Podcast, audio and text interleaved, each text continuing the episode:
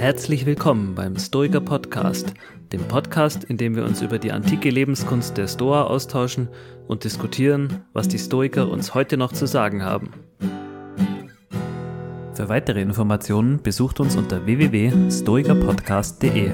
Dort findet ihr alle Folgen im Überblick mit zugehörigen Show Notes sowie Buchempfehlungen. Falls ihr Fragen und Anregungen habt, schickt diese gerne an mail.stoikerpodcast.de. In der heutigen Folge diskutieren wir mit Anne Germann die Rolle der Frauen im Stoizismus. Gab es Stoikerinnen? Ist der Stoizismus überhaupt eine Philosophie für Frauen? Und wenn ja, welchen Mehrwert bietet er modernen Frauen heute? Herzlich willkommen beim Stoiker Podcast. Mein Name ist Tobias Ruhes und mit mir sind wie immer der Ralf und der Markus mit dabei. Ja, hallo Ralf, mein Name, äh, Softwareentwickler und Mentaltrainer. Ja, ich bin der Markus, Wissenschaftler und äh, psychologischer Berater. Wir haben heute einen Gast noch mit dabei, denn wir haben ein spannendes Thema. Stoizismus und Frauen haben wir uns heute vorgenommen und um da auch ein bisschen fachlich und geschlechtertechnisch äh, die passende Dame dazu zu holen, haben wir heute mit dabei die Anne Germann. Die hat die Stoicon X-Woman mitorganisiert. Was das genau ist, da kommen wir dann später noch drauf. Und ich würde jetzt einfach mal an dich, Anne, übergeben. Stell dich doch einfach mal kurz selber vor. Ja, gerne. Also, hallo, ich bin Anne. Ich bin Juristin und ich lebe seit etwas mehr als fünf Jahren mit meiner Familie. Also, das ist mein Mann und meine beiden kleinen Kinder in San Jose. San Jose, das ist so im Herzen vom Silicon Valley, etwa eine Stunde südlich von San Francisco. Und ich beschäftige mich seit ungefähr anderthalb Jahren sehr intensiv mit Stoizismus. Ähm, ich könnte vielleicht mal erzählen, wie ich zum Stoizismus gekommen bin. Ja, gerne. Das ist ja immer ganz interessant, wenn man so die Geschichten dazu hört. Wie wurde man da überhaupt so auf aufmerksam? Mhm. Also bei mir war das eher durch Zufall. Mm, das war zu Beginn der Pandemie. Man erinnert sich vielleicht noch dunkel, die erste Welle von diesem Ausnahmezustand, in dem wir jetzt alle seit zwei Jahren äh, festhängen mhm. gewissermaßen. Da bin ich über Ryan Holiday gestolpert und ähm, habe über Stoizismus von ihm gehört und dann hat mich das sehr interessiert und ich habe weiter nachgelesen, bin in die antiken Texte rein und war einfach nur begeistert, wie ich ehrlich gesagt selten von dem Thema begeistert und angesprochen war. Und habe dann hier an der Stanford University einen Kurs belegt zu Stoizismus und ähm, bin aktiv gewesen und bin es nach wie vor in der Online-Community, die hier im amerikanischen Raum sehr äh, etabliert bereits ist und ja, da habe ich Brittany Pollard kennengelernt, die Organisatorin zusammen mit Catherine Koromilas von der Stoicon X Women und konnte die dann unterstützen bei diesem historischen Event, dem ersten Event von Frauen und für Frauen im Stoizismus. Ja, cool. Also ich, ich schiebe gleich mal eine Erklärung ein noch äh, für alle Leute, die sich fragen, was das Stoicon X ist. Also es gibt äh, seit einigen Jahren einmal im Jahr eine Stoicon, also eine Stoic Convention. Das ist ein Treffen alle Stoiker weltweit, die sich da früher immer an einem Ort, jetzt die letzten zwei Jahre digital getroffen haben. Und äh, von dieser Convention gibt es regionale oder themenspezifische Ableger.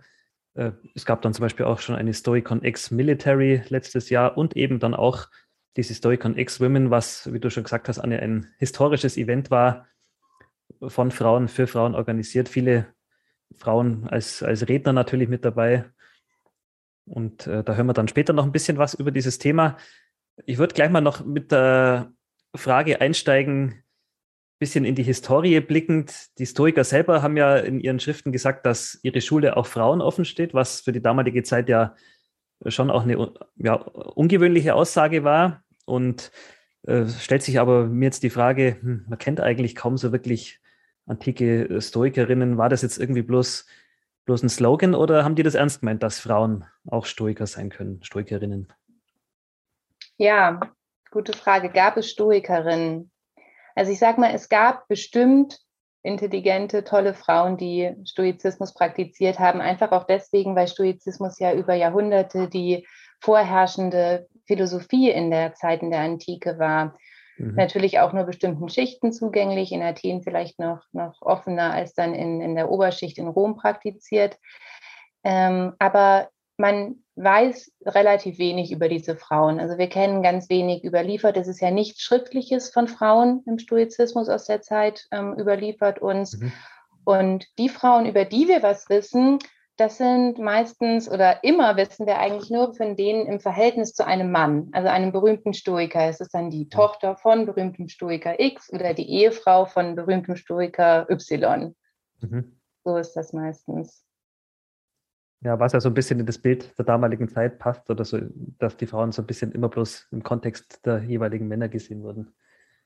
Ja, auf jeden ja. Fall. Frauen waren ja einfach gesellschaftlich, hatten nicht dieselbe Stellung wie Männer, nicht wahr? Ich meine, für mhm. uns ist das jetzt in unserer westlichen Hemisphäre zumindest normal, auch wenn immer noch keine Gleichberechtigung in vieler Hinsicht natürlich da ist. Aber damals, die Frau hatte keine Bürgerrechte, keine Wahlrechte, ähm, war im, im Haushalt komplett verortet, nicht diese Möglichkeit, politisch sich zu engagieren, zu sprechen, die, die Ausbildung zu haben, auch wenn die Stoiker, und da hast du schon ja darauf hingewiesen, besonders Musonius Rufus natürlich äh, sich dafür eingesetzt haben, dass Töchtern und Frauen die gleiche Bildung zusteht wie Männern.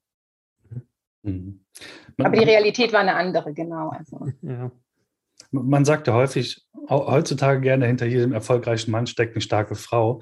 Damals habe ich irgendwo gesehen, stark steckte hinter jedem Mann, der manchmal vorgeschickt wurde, eine starke Frau, die einfach wollte, dass der Mann auch was durchsetzt, weil Männer halt eben irgendwie äh, Politik machen durften, etc. Also sehr spannende Zeit, äh, um sich, ja, vor allem im Vergleich zu heute, ganz klar. Mhm. Ja, wenn es euch interessiert, ich meine, eine, die berühmteste Stoikerin wahrscheinlich, die so überliefert, äh, von der uns überliefert worden ist, von Plutarch vor allem, ist ähm, die Porcia Cato. Das ist also äh, die Tochter von dem berühmten Stoiker Cato, der ja als ähm, Sinnbild der Integrität dargestellt wird. Und sie ist auch Ehefrau von Brutus. Und, und Brutus ist ja auch nicht Stoikern eventuell ein Begriff als erfolgreicher Attentäter von Julius Caesar. Und, und genau dieses Attentat auf Caesar, so wird berichtet von der philosophieliebenden und, und schlauen und mutigen Porcia, genau auf dieses hat sie, sie hat vermutet, dass es stattfindet oder dass irgendwas im Gange ist, wie wir Frauen das ja oft tun. Aber ähm, äh, Brutus hat sie eben nicht eingeweiht in die Verschwörung, vielleicht auch um sie zu schützen.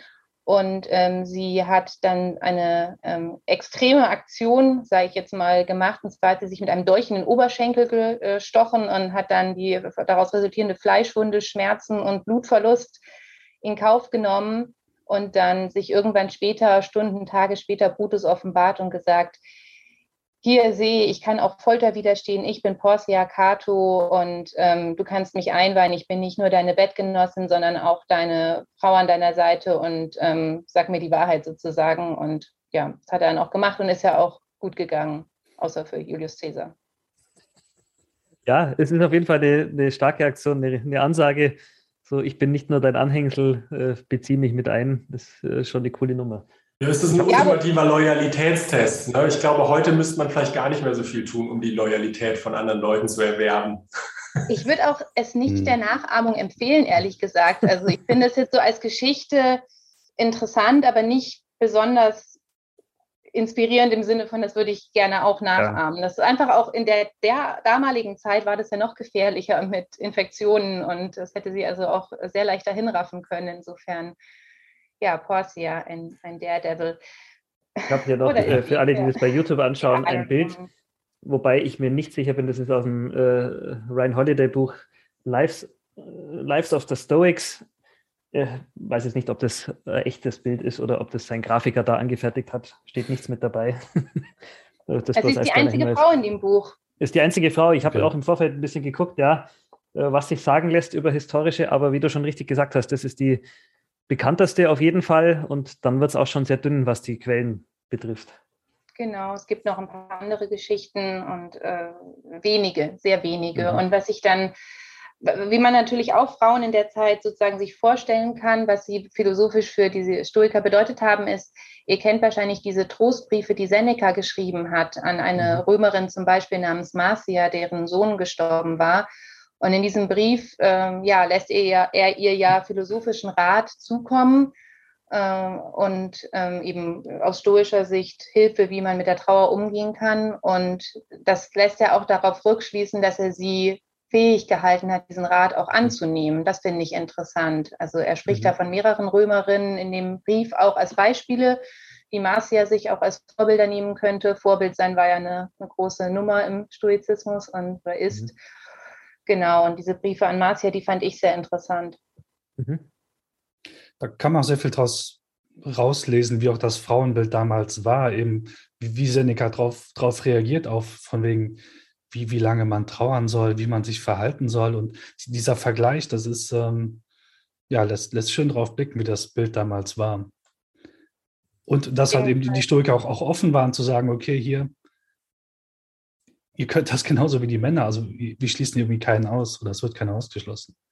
Ich habe irgendwo gelesen, dass ähm, der gute Aristoteles es den Frauen nicht gegönnt hat, irgendwie philosophisch bei ihm aktiv zu werden. Das könnte vielleicht so einen Abgrenzungsgrund auch noch gegeben haben damals. Das äh, gar nicht genug betonen. An den heutigen Ohren, hört sich das natürlich banal ja. an, wenn jemand, wenn jemand sagt, ja, Frauen sind genauso zur Vernunft begabt äh, und ja. zur Vernunft fähig. Denkt man heute, ja, ja, wieso denn nicht? Aber damals war das halt wirklich was Besonderes, das äh, als philosophische Schule zu behaupten. Ja. Ja, vielleicht auch nochmal nachgefragt, weil wir jetzt ja gerade angefangen haben, so ein bisschen die Geschichte äh, aufzurollen, inwiefern es römische Historikerinnen gab. Und jetzt sind wir so ein bisschen schon bei den strukturellen Bedingungen, inwiefern ähm, auch Frauen zum Stoizismus fähig sind. Und ein Beispiel wurde ja gerade genannt. Das war ja so ein indirektes Argument, dass man sagt, äh, ja, guck mal, also der Seneca hätte ja niemals an Marcia und an Helvia, den Brief gibt's ja auch noch, an die äh, hätte er jetzt niemals geschrieben, wenn er sie nicht für fähig gehalten hätte bei den, bei den Trostbriefen. Aber haben wir vielleicht auch noch direkte Quellen, also wo jemand sagt, also zwischen Männern und Frauen besteht auf die relevanten Fähigkeiten, auf die es wirklich im Leben ankommt, kein Unterschied? Gibt's da irgendwas? Weißt du das? Ja, also Musonius Rufus mhm. sagt das ja sehr klar. Musonius Rufus ist ja der vielleicht am wenigsten bekannte von den vier großen äh, römischen Stoikern. Ähm, er hat auch nicht selber hinterlassen, sondern wurde wie Epiktet ähm, eben niedergeschrieben.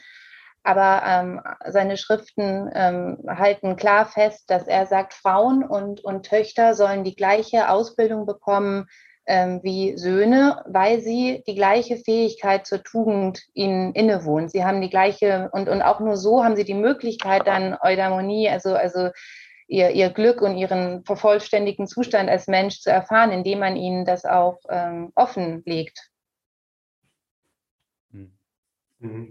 Das heißt, wenn wir jetzt heute bestimmte Merkmale haben, die man jetzt, wenn man in Gender-Theorien und so weiter ein bisschen gräbt, äh, manchmal Frauen zuschreibt, dass sie besonders devot sind, besonders emotional sind zum Beispiel, ja, ähm, nett, freundlich, vielleicht auch nicht so klug oder smart wie Männer. Das würden Historiker so nicht unterschreiben, wenn ich die richtig verstanden habe.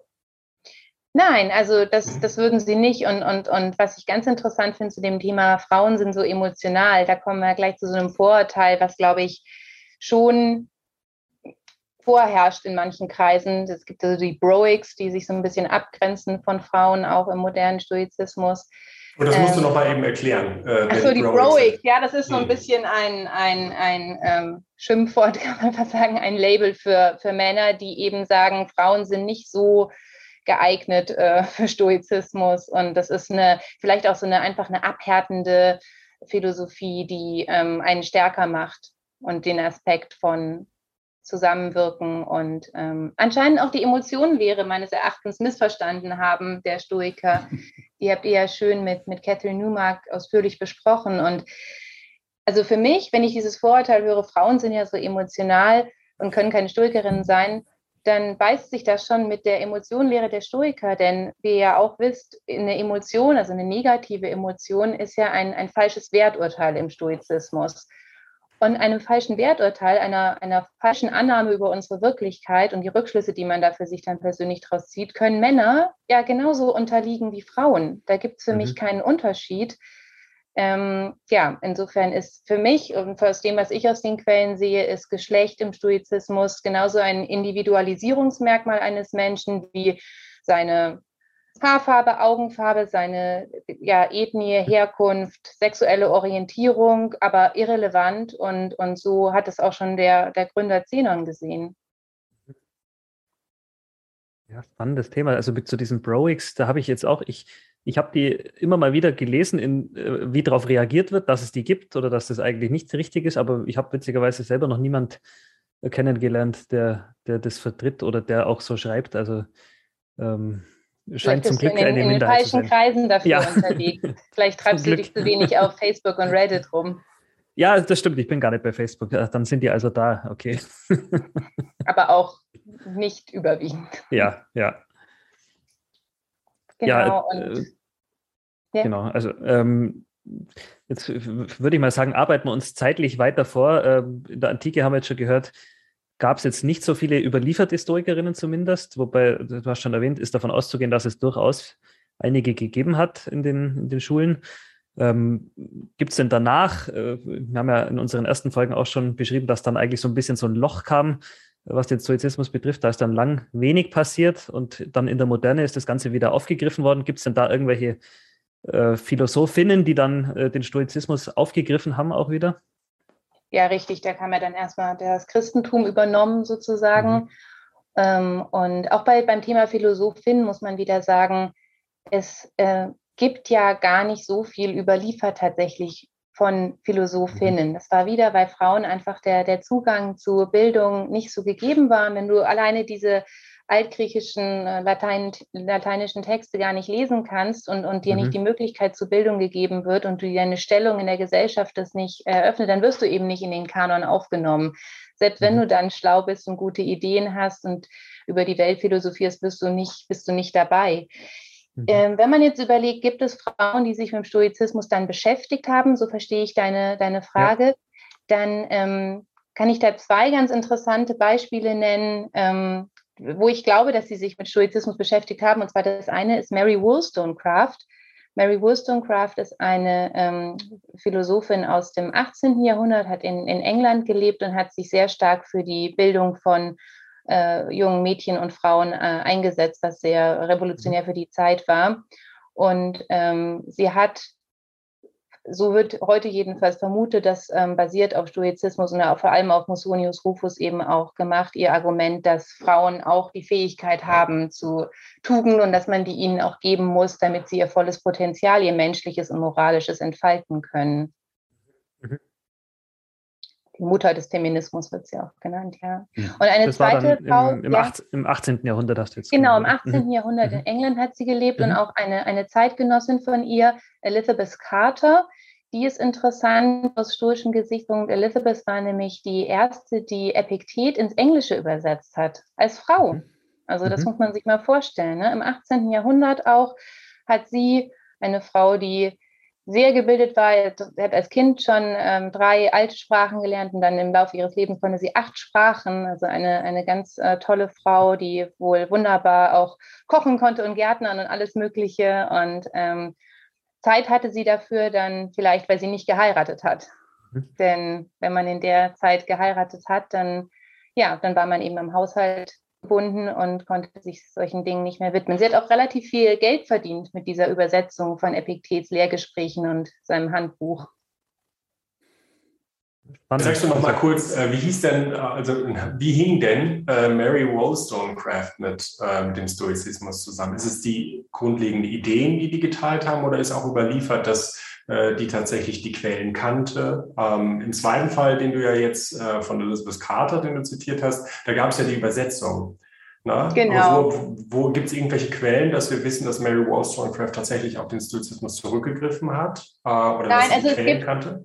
Hm. Genau, es gibt keine, es gibt keine direkten Quellen. Ich habe das ähm, mit, mit, mit einem ähm, Akademiker, mit Kai Whiting auch besprochen, der in dem Bereich forscht und der sagt eben, ihr ganzes Sprachbild, auch wie sie zum Beispiel den Naturbegriff ähm, formuliert und, und ähm, eben auch diese Grundidee von Musonius Rufus, die, die Fähigkeit zur Tugend, die allen offen steht und die einem auch offen stehen muss, um eben sein menschliches, moralisches Potenzial entfalten zu können und zu Flourishing dann im Endeffekt zu, zu führt.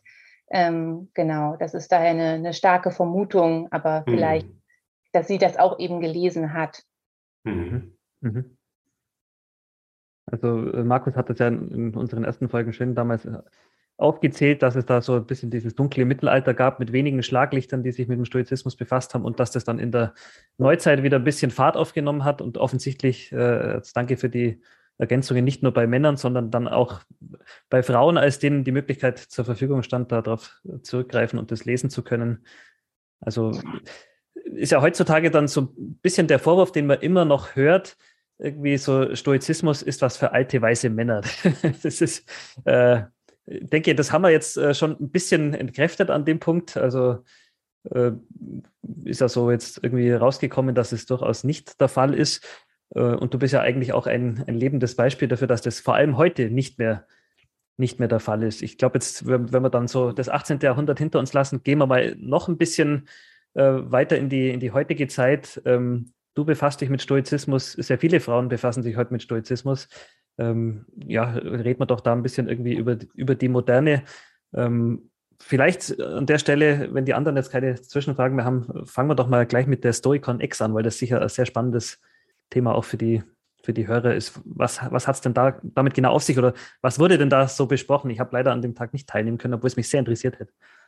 Ja, gerne. Also die Storycon X, genau, die hat vor einem halben Jahr online logischerweise mhm. ähm, stattgefunden und es war eine, wir hatten über 500 Teilnehmer, also auch eine große Resonanz, ähm, 500, über 500 verkaufte Tickets und dann zu Höchstzeiten 220 Teilnehmer etwa. Und es war eine Konferenz von Frauen für Frauen, aber sie stand explizit auch Männern offen. Also das war keine exklusive Veranstaltung. Wir hatten auch über ein Drittel äh, männliche Teilnehmer.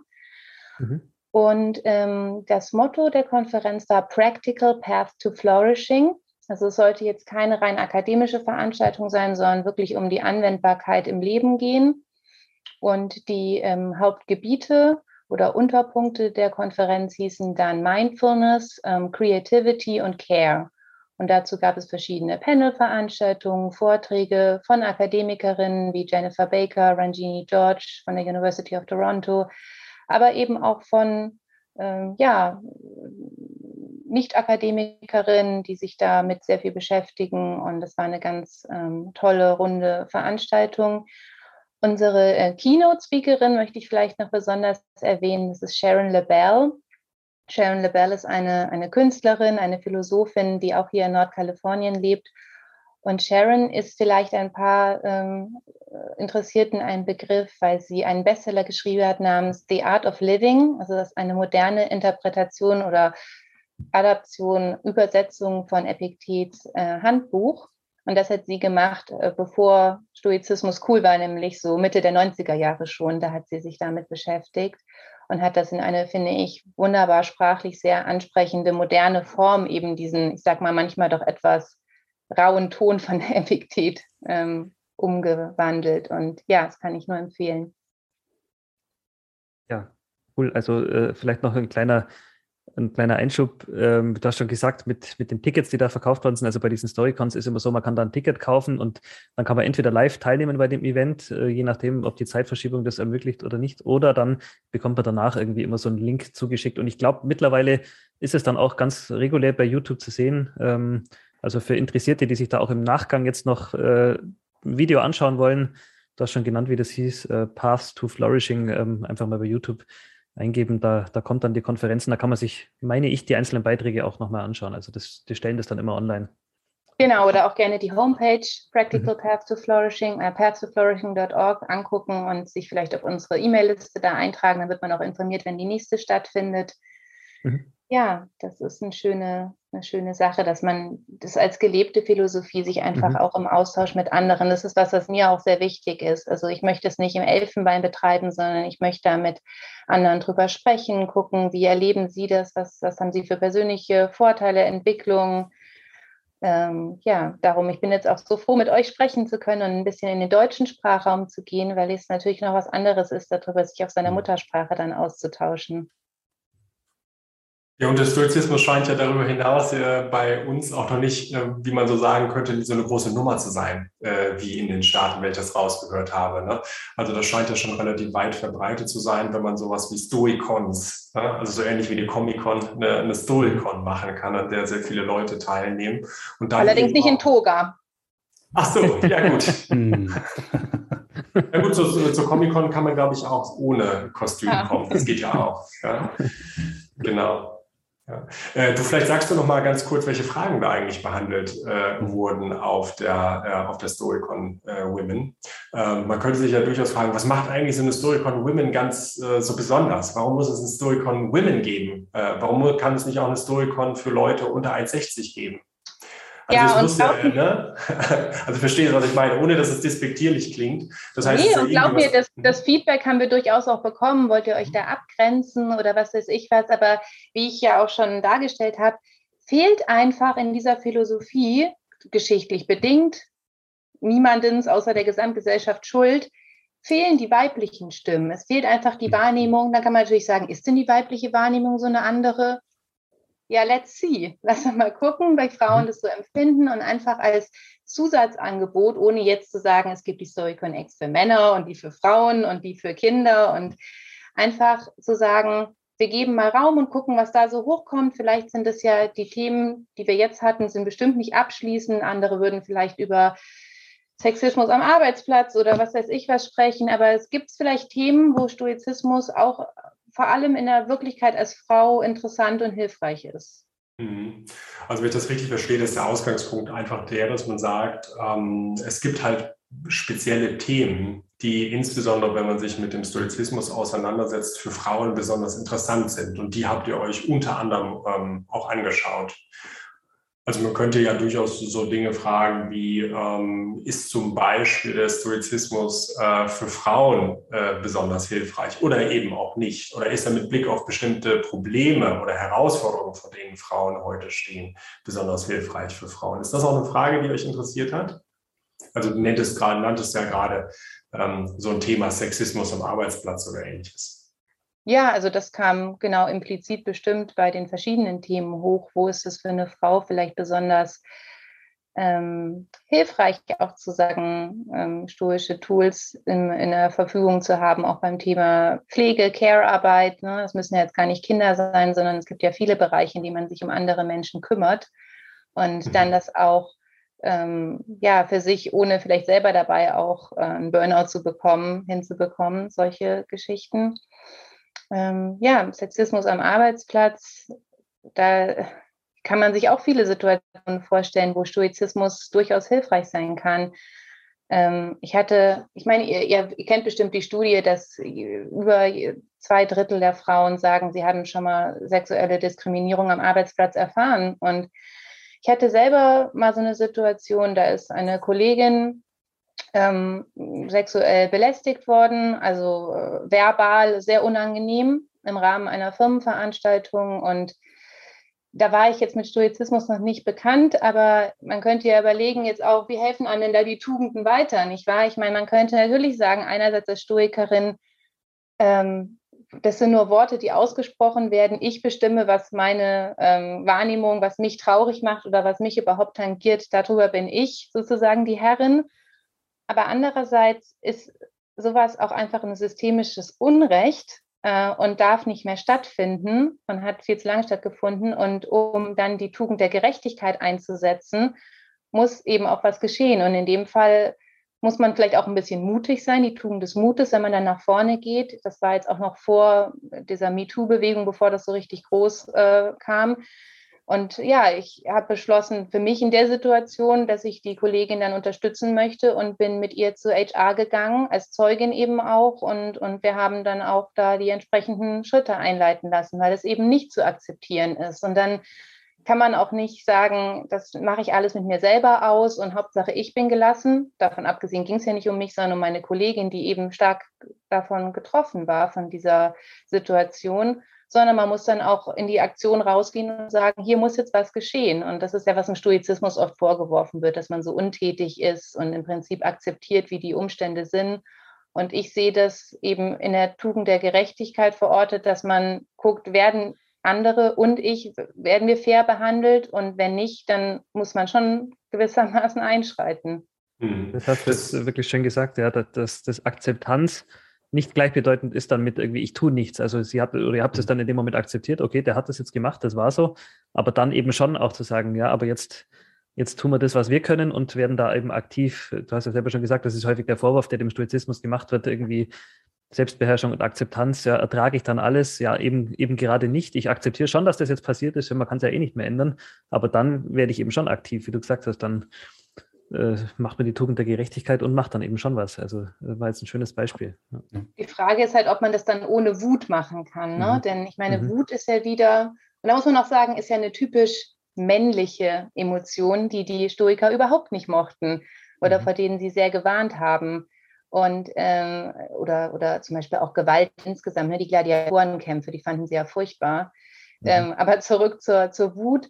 Ähm, genau, wie reagiere ich dann? Bin ich, bin ich wütend und, und, und trage ich meinen, meinen Zorn nach außen oder bin ich ruhig, merke, es ist ein Unrecht geschehen und gehe dann damit entsprechend auf eine ruhige Art um? Ich finde schon, dass das einen Unterschied macht, wobei mhm. natürlich heutzutage gibt es auch viele Leute, die sagen, Wut muss sein und Wut ist gut und ähm, Wut muss emotional raus und andererseits auch ohne Wut ändern sich keine systemischen Ungerechtigkeiten. Mhm. Ja, das ist ja wieder so, so ein schönes Thema, das haben wir im Podcast hier und da ja auch schon mal äh, angerissen. Ich meine, man könnte halt denken, äh, Wut oder auch Ärger über irgendetwas ist besonders produktiv mit Blick auf äh, das Ziel, was man verfolgt. Aber wenn man also bestimmte Verhältnisse ändern möchte, dann sollte man halt besonders ärgerlich tun, weil das die Aufmerksamkeitsökonomie der Leute in besonderer Weise betrifft. Ne? Also nicht ganz ruhig und leise rede und sage, du hast mir Unrecht getan, das war echt blöd, oder wenn ich sage, das war wirklich schlecht, das machst du nicht nochmal, dann hörst du im zweiten Fall vielleicht eher zu und änderst etwas.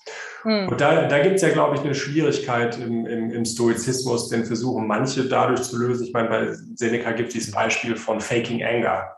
Also man spielt sein Ärger. Nur wenn man weiß, das ist das beste Mittel, um die Verhältnisse zu, äh, zu ändern, ohne selber ärgerlich zu sein. Ne? Das ist vielleicht irgendwie schon so ein Endgame für, für Stoiker. ja? Also da muss man schon wahrscheinlich relativ gut trainiert sein. Aber das ist irgendwie, glaube ich, ein gutes Beispiel, was du gerade bringst, ähm, wo man dieses Faking Anger, weil das auch mal in unseren Rückfragen zu unserem Podcast vorkam, ähm, nennt doch mal da ein Beispiel, nennt doch mal eine Textstelle und so weiter, ne? ähm, was man da gut anwenden kann. Ne? Mhm. Ähm, vielleicht sollte man auch noch kurz darauf eingehen, warum die Stoiker Ärger eigentlich für ähm, obsolet erhalten, also warum man das eigentlich nicht haben sollte. Ähm, vielleicht würdest du ja das, das, ja auch sagen. Ich glaube, die, meisten, die Stoiker würden einfach sagen, es ist die falsche Quelle für die Urteile. Wir handeln aus den falschen Gründen. Also wenn wir ärgerlich sind, äh, dann empfinden wir Schmerz und wir wollen diesen Schmerz an andere zurückgeben. Also wenn der Tobias mich beleidigen würde und äh, ich fühle dann den Schmerz und ich beleidige ihn zurück, ne, aus Ärger halt, dann ist sozusagen das Motiv meines Handelns, Tobias zu verletzen. Mhm. Ja, du musst reden, ja, du sitzt da hier im Glashaus oder so. Ne? Mhm. Also diese Art von, von Sprüchen. Und äh, das ist, glaube ich, das, was die Historiker nicht als Motiv haben wollen. Äh, das eigene Motiv muss immer dasjenige sein, selbst wenn ich von jemand anderen sexuell belästigt werde, dem anderen zu helfen, ein tugendhafter Mensch zu werden, was ja sehr, sehr schwierig sein kann, ne, wenn man auf diese Weise angegangen wird. Mhm. Und das finde ich eine wirkliche Herausforderung, muss ich ganz ehrlich sagen. Das erfordert wahrscheinlich, da kannst du auch noch mehr dazu sagen, auch vielleicht auf der Storycon ähm, Women was dazu gesagt wurde. Das, das erfordert, glaube ich, viel Training und Courage und Selbstbeherrschung, dann immer noch dieses Motiv zu haben für jemanden, der einen eigentlich angegangen hat, äh, der einen angegangen ist, immer noch das Motiv zu haben, dem das Unrecht, das falsche Urteil aufzuzeigen, oder? Ja, bestimmt. Also genau auf das spezielle Thema, wie, wie gehe ich mit meiner Wut um, sind wir jetzt ähm, nicht eingegangen, ehrlich gesagt. Das lag vielleicht an den Themenbereichen auch, die wir da. Mhm. Aber du darfst auch sagen, was du darüber denkst. ja, ähm, grundsätzlich, ich persönlich, ja, denke, dass aus Wut, wie du sagst, dass es der, der falsche Treiber ist und dass man auch zu den besseren Ergebnissen kommt, wenn man ruhig pausiert, innehält, reflektiert, was ist genau passiert und was ist jetzt die beste Vorgehensweise. Also da, ich, ich, ich sehe, dass aus Wut einfach nur gegen Gewalt dann wieder kommt und ähm, ja, ich halte eine überlegte Vorgehensweise einfach für, für besser. Und ähm, Faking Anger kann ich jetzt persönlich nicht so viel zu sagen. Ich mache das teilweise mit meinem Kleinkind, aber das ist eher aus erzieherischen Mitteln. Und, und ja, wobei zum besseren kleinen Menschen will ich ihn natürlich auch machen. Vielen Dank fürs Zuhören beim Stoiker Podcast. Weiter geht es mit Teil 2 des Gesprächs mit Anne Germann in der nächsten Folge.